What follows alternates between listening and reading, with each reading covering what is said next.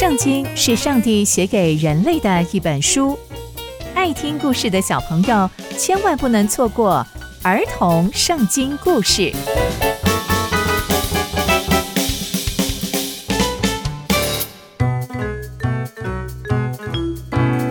各位亲爱的大朋友、小朋友们，大家好，我是佩珊姐姐。小朋友们，今天佩珊姐姐要跟大家分享的故事是约书亚的晚年。约书亚带领以色列百姓参与许多战争，也让以色列各支派得到自己的土地作为产业。约书亚的年纪啊也越来越大，那接下来又会发生什么事情呢？让我们继续听下去吧。约书亚把以色列所有支派的长老、族长、审判官都找来，跟他们说。上帝带领我们走过许许多多的神迹，把我们从埃及领出来，又带领我们穿越约旦河，接着又让我们拥有属于自己的产业。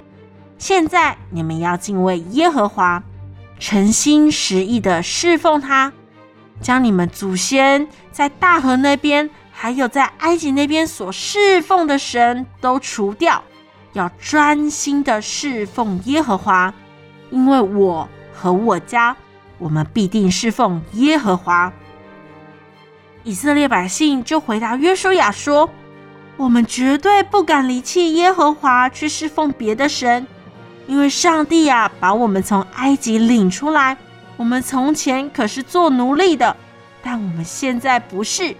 而且上帝又在我们的眼前行了超级多的神迹。”在我们所走的每一条道路上，所经过的所有国家和部落，上帝都保护了我们，所以我们必定侍奉耶和华，因为上帝是我们唯一的神。约书亚就对百姓说：“你们既然要侍奉上帝，你们就要自己好好做见证。”以色列百姓就说：“我们都愿意做见证。”约书亚又说：“你们要除掉你们中间的外邦神，要专心侍奉耶和华我们的神。”以色列百姓就回答约书亚说：“我们一定侍奉耶和华我们的神，我们也一定会听上帝的话。”当天，约书亚就跟百姓们立约，在示剑这个地方为他们立定律例典章。约书亚把这些律例典章都写在上帝的律法书上，又把一块大石头立在上帝的圣所旁。约书亚就对百姓说：“看啊，这块石头可以向我们做见证，因为是听见了上帝所吩咐我们的一切话。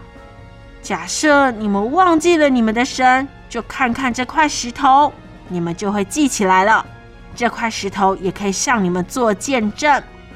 这些事情以后，耶和华神的仆人约书亚在一百一十岁就被上帝接走了。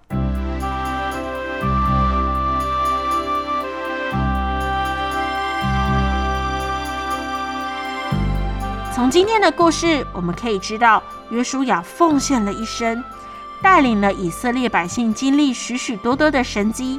也见证了上帝的大能大力。在约书亚生命的尾声，他仍然叮咛以色列百姓一定要紧紧跟随上帝。约书亚也用自己的生命见证了上帝的神迹。刚刚佩珊姐姐分享的故事都在圣经里面哦。